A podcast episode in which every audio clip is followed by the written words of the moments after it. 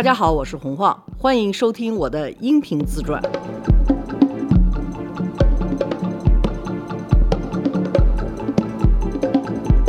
罗叔好，大家好，好，你好，上次就说到职业生涯里头你不该干什么哈，嗯，第一就是错过一些机会，有些机会一定要有格局，才能看到它是机会，不能老想着眼前的那点事儿。嗯，我年轻的时候明显就是缺乏格局，但是我有足够的正义感，没有去干那些特别不光彩的事儿。是，您的选择最后都让您自洽，这就行。嗯，就现在年轻人做选择，就是你只要能为了什么，你要不就是为了自己的正义感、荣誉感，要不就是为了家庭，你总得有这个。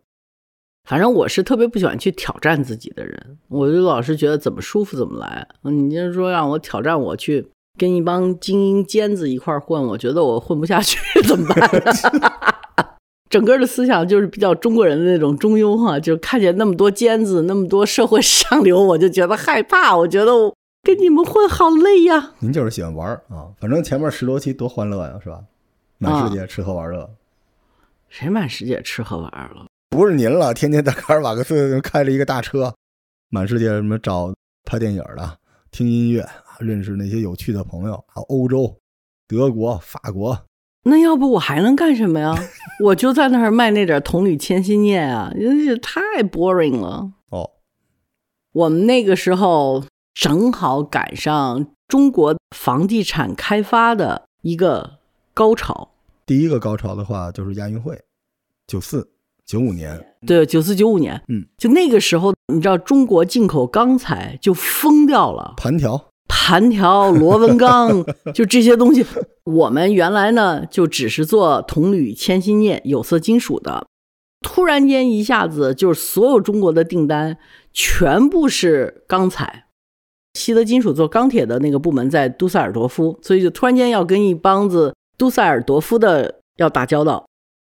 德国金属根本上还是一个物资公司，他对这些钢铁的成品，他拿货不是那么容易，就因为他实际上是卖铁矿砂的。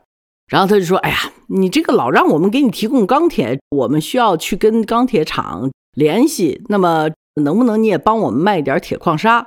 我们说可以啊。我在德国金属，我就永远记住那个时候我们那司机叫小郑。小郑呢就特好玩，他但是他永远是在边缘干一点不靠谱的事儿，比如说 什么换外汇券啊 什么的，是吧？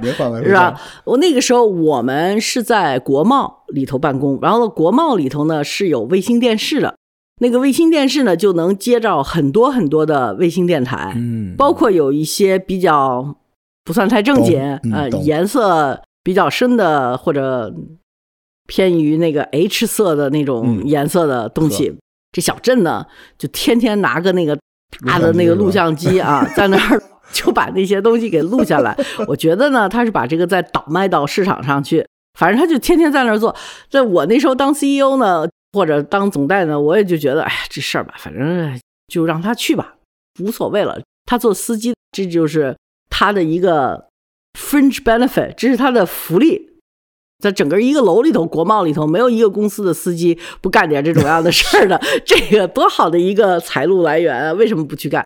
他们都在干，所以我也没管他。我们那个杜塞尔多夫的人就说：“你看，你们也不能光在中国卖好卖的东西，什么螺纹钢啊，什么。”就是中国人要的，就是你也帮我们卖一点我们要你卖的东西。我们说那你们要我卖什么？说比如说铁矿砂。然后我就突然间发现，铁矿砂我要开一批完全崭新的客户出来，因为我们原来跟钢厂是没有，都是什么铝啊、什么铜啊什么的这种样的冶炼厂，就没有跟钢厂有过接触。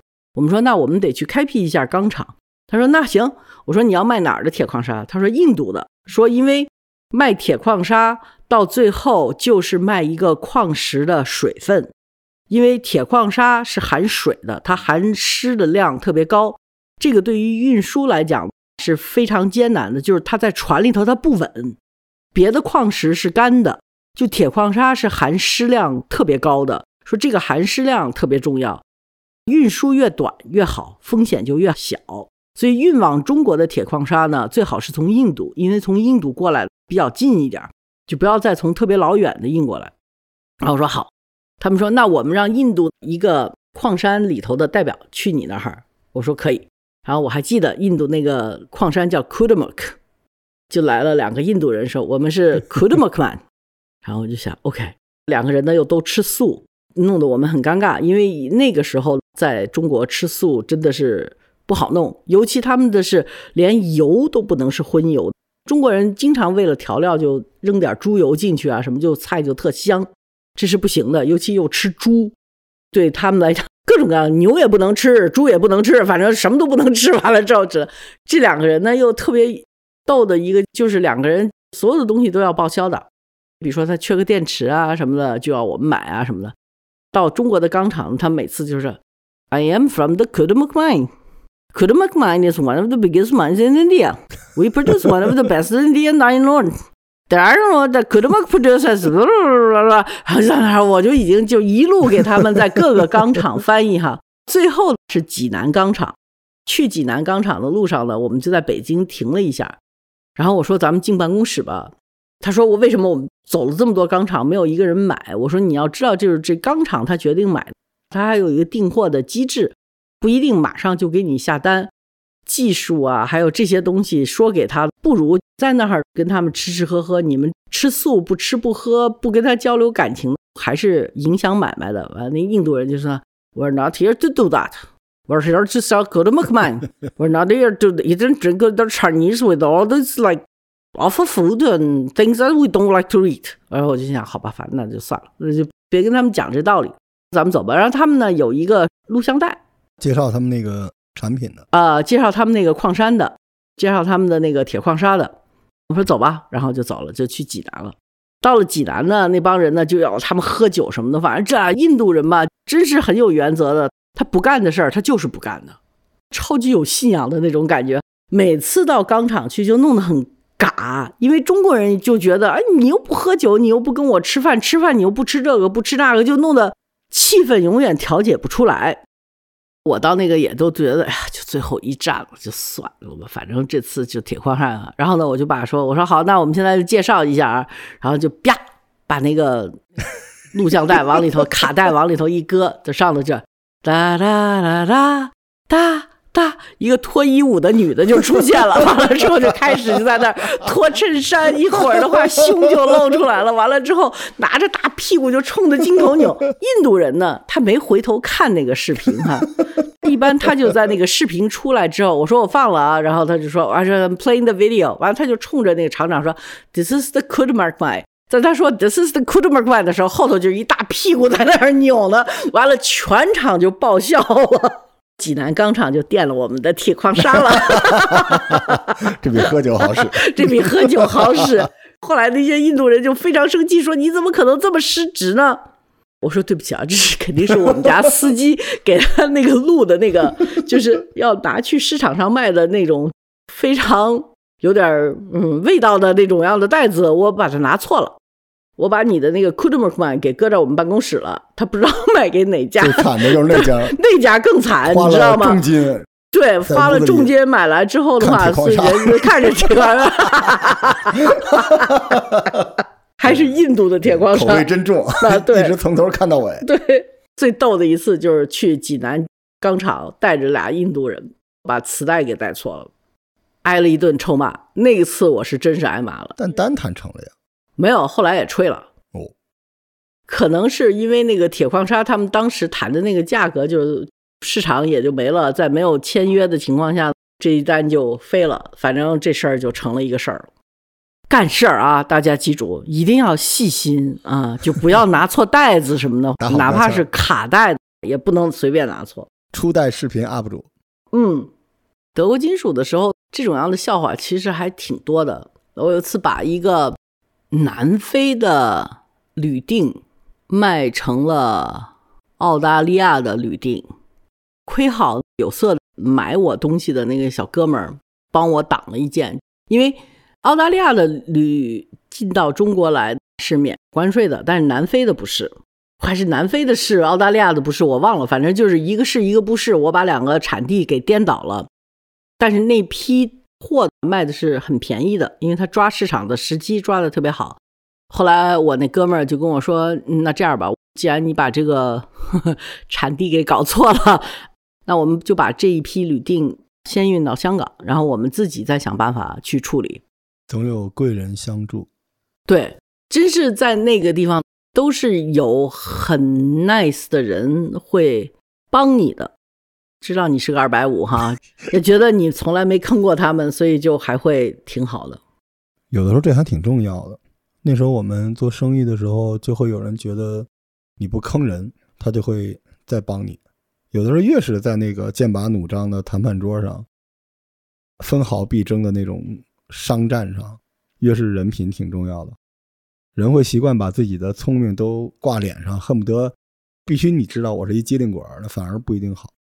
有的时候是吃亏是福气的。这个就是说，能够把自己扮演成吃亏是福的。商人就是大商人，就是像胡雪岩这样的商人，就是红顶商人，这是非常了不起的。像我这样的商人呢，就真的是那么傻，不是装出来的傻，要去赢得一个什么机会，这还是有区别。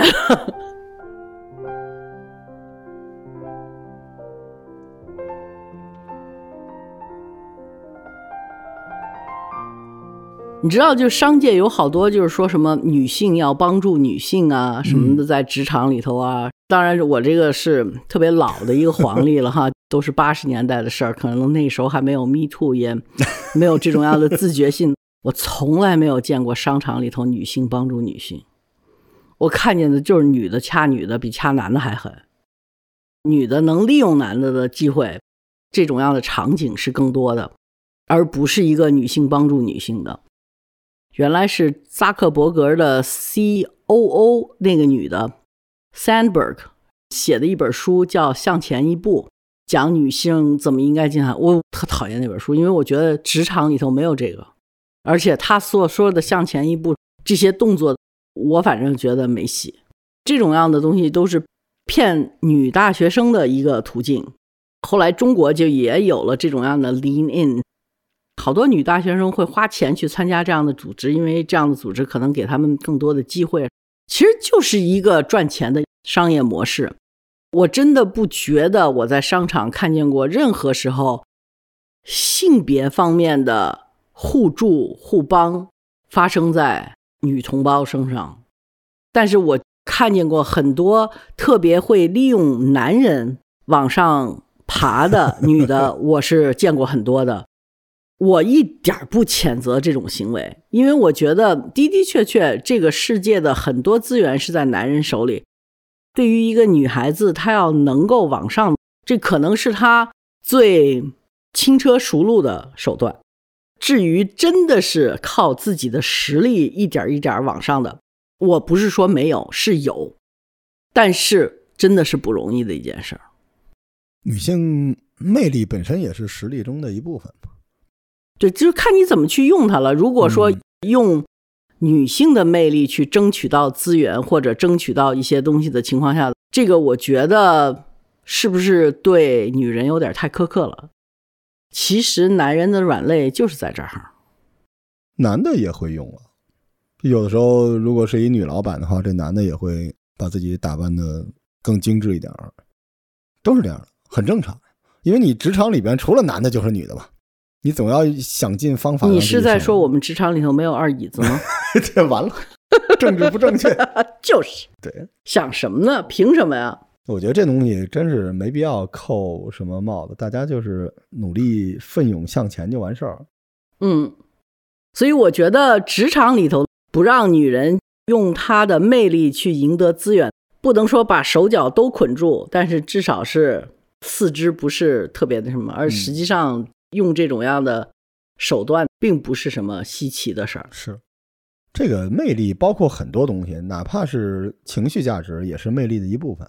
它并不意味着就一定是美色之类的，没到那个程度啊。那原来都说男女搭配干活不累呢，你说这词儿算什么事儿啊？我做这个播客就完全是因为罗叔的美色，脸红了。你没笑啊？嗯，我逗你乐呢。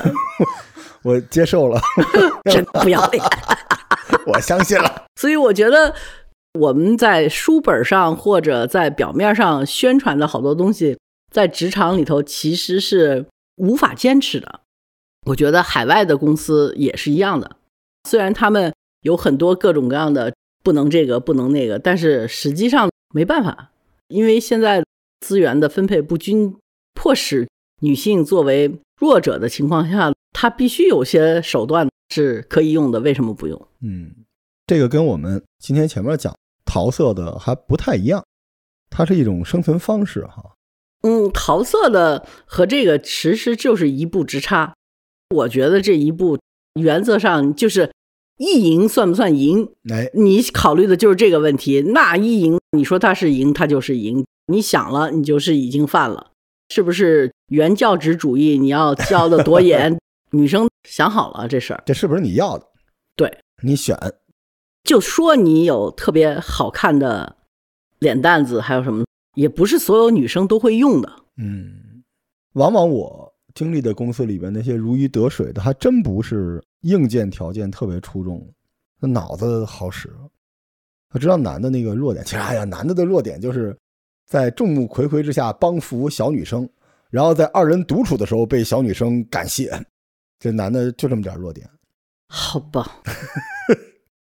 你想，这姑娘如果在众目睽睽之下感谢，那周围人就会说你们是不是有事儿啊？嗯，但如果你偷摸帮助她，这姑娘会觉得你是不是对我有意思？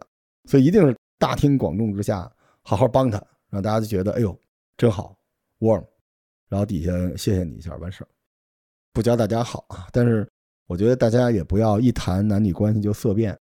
之前我们节目里也说过，其实，在职场里边，这是一个修罗场吧，也是真实的生活的一部分。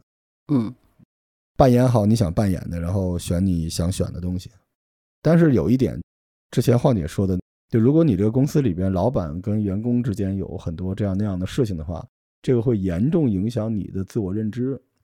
工作生活中，你可能会背上特别大的包袱，这个就看你怎么选了。对，这个是一个个人的选择。对，但是我们这个播客不做，活到我这岁数已经。没有这个力气再去给人做很强烈的道德评价，我觉得这一点是可以避免的，因为大家的处境不一样，没必要。我年轻的时候会非常严峻的去做一些道德判断，但是我年纪大了反而失德了。贝德，贝德女主播，对，流量密码。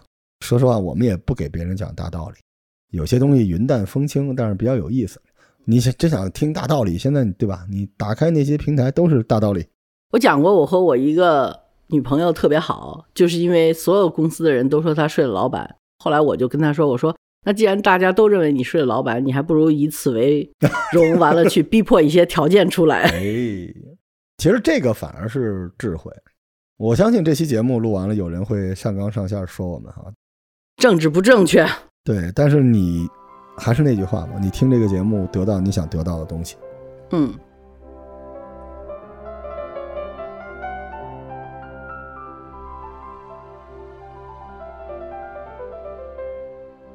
哎呀，我想想，职场里头真是太遥远了。还有什么故事没讲的？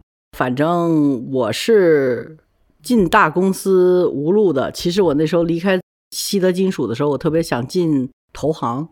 当时是因为。跟我们做金属买卖的有一个叫 J. Aaron Company，他是做物资的，但是他是 Goldman Sachs 底下做物资的一个部门。他们有一个日本的首席代表跟我特别好，他说你干脆到 J. Aaron 来吧。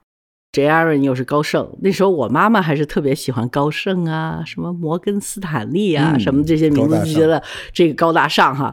我说：“哎妈，我可能离开西德金属，去高盛怎么样？”我妈妈就说：“那好呀，这个多给面子。”我心想，我就想着我妈妈会跟别人说：“啊，我女儿现在她绝对不会说 J. Aaron，因为没有人知道 J. Aaron 是什么，就会说我女儿现在在高盛公司。”那个时候，我周围朋友呢也有好多都是在这种投行工作的，所以他就特觉得这个是特别给面的。亚麻西达先生呢就对我特好。他夫人是中国人，他说：“我觉得你可以到 J. Aaron 来。”到了 J. Aaron 呢，就在香港工作。那个时候我就比较知道机会了哈，也知道就是说高盛会比德国金属上一个台阶儿。终于，然后我就说：“好呀，这种大的公司应聘的机制，我真的也是服了。第一呢，先说你飞去纽约，飞去纽约呢，就跟纽约所有的 trader 见一个面，就回北京了。真的是到那儿一个下午的面试，第二天就把你运回来了，然后又把你飞到伦敦，也是一天。一个下午面试完了就回来，完了我就记得我在美国和纽约面试这些大老爷们儿的时候，这些大老爷们儿就说：“你知道吗？我们做那个物资交易的人都是很糙的人啊，我们这经常就是说什么脏话什么的，你能受得了吗？”我心想：“What the fuck are you talking about？你不怕我说脏话就不错了，奶奶的，还跟老娘说这些东西，所以这两两怕我就过去的很快，然后呢就让我去香港。”就一个特别白面书生的孩子出来问我一个问题，说：“你知道有一个 trade，他是不行了，但是你的客户还坚决要需要你跟客户撒谎，你会撒谎吗？”我说：“我不会撒谎。”然后他说：“那你为什么不会撒谎？”我说：“我觉得你撒谎来的买卖会影响跟一个客户的长期的关系。”就我还说的是挺冠冕堂皇的意思，就不是说我有什么道德的 上头的障碍不能撒谎。我。还是从经济利益考虑，觉得这事儿不值。然后他说：“哦，好，知道了。”然后这个就过去了。我以为我就过了，我就可以去高盛了，去 J Aaron 了。他们说不行，还有一个小 trader 要跟我见一下，说因为到时候他会是我的顶头上司。那个时候我已经三十了吧，或者是到那个年岁了。那孩子呢，才二三四岁，真的是一个那种纽约什么 Brooklyn College。出来的一个小孩儿，真的是一个穷人出身，靠自己的努力蹭蹭蹭往上窜。他就是当时在香港的 top trader，就又把我飞到香港跟他吃了个早饭，下午就回来了。回来了之后，我就收到高盛说 no，其理由就是说我不够饥饿。哦，主要就是这个哥们儿说我不够饥饿。我都不知道我我是早饭没吃呢，还是怎么着？他看出来我还是就吃太多了。他说我没有饥饿感，反正就是因为没有饥饿感就被人家给拒出来了。去大公司还是需要有一定的思想准备的，没有这种思想准备进去了之后，你的成活率也不算太高。所以我也现在觉得没去是对的，他们也看得很准，我可能就跟他们没有一个 fit。您到现在也是。中了这个说法，就是不饥饿，看什么东西都不饿。那我怎么长这么胖？吃的多，所以不饿。这个是没办法。还有就是做杂志的时候，我的投资人就说：“哎呀，红浩，你什么时候能够不去谈恋爱，先工作再谈恋爱，就会好很多。” 嗯，也是一个问题。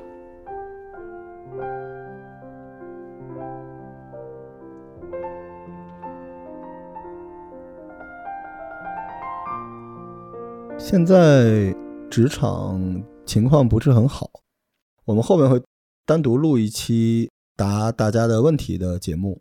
那今天给您提一个吧，就现在小孩子都觉着现在在职场里边特别不舒服，待遇也下来了，然后人际关系也非常的，而且我也没有经历过，就是每天都担心会被开掉，同事和同事之间的那个关系也有点那个舍我其谁了，而且说老板也都在压榨。走在外边还觉得世界挺好的，但是你一看这些聊职场的，你都觉得哇，已经这样了。所以这些小孩子想得到建议，实在不行不干了，不干了干什么去呢？还是说在办公室里边要把自己委屈成一个什么样子来配合时下的办公室政治呢？我觉得，如果你选择了进大公司这条道路，你一定要有足够的思想准备。你去的头两年就是挨挤的，就是给人家沏他倒水，就是做秘书，就是培养一个人际关系，就是干这些事儿。这个是一个投资，这个你是必须去做的，不做是不可能的。我去的所有的大公司都像那种好的学校也好，坏的学校，它有一个 hazing 的过程。我不知道，就是说中文 hazing 怎么说？hazing 就是对。新来的人要有一种霸凌，嗯，肯定是要给你霸凌，要让你去干特别恶心的活儿。我刚到甘味真的时候，不就逼着我打字吗？嗯，我刚到德国金属的时候，倒还好，不就碰着那个老板把我的那个带过去的小孩变成了他的小三儿，这都是就是说对新人的一种霸凌。对啊，他有一个过程，他就必须得要欺负你。你要是 survive，你要是生存下来了，那你也就生存下来了。你要没生存下来，可能这种样的环境就不适合于你。这种样的环境肯定是我不适合的，因为在卡尔瓦克斯之后，在德国金属之后，我就真的是再也不想进大公司了。就大公司对我的所有的吸引力，从此以后就没有了。唯一去高盛离开西德金属，就觉得让我妈妈能够。脸上贴金一下，让高兴一下，说我女儿进了高盛了。他那个时候老觉得，就说你为什么在德国金属啊？你看人家都是什么美国公司啊，所以我就想，哎呀，那就进一次吧，让我妈妈高兴一下。结果还没进城。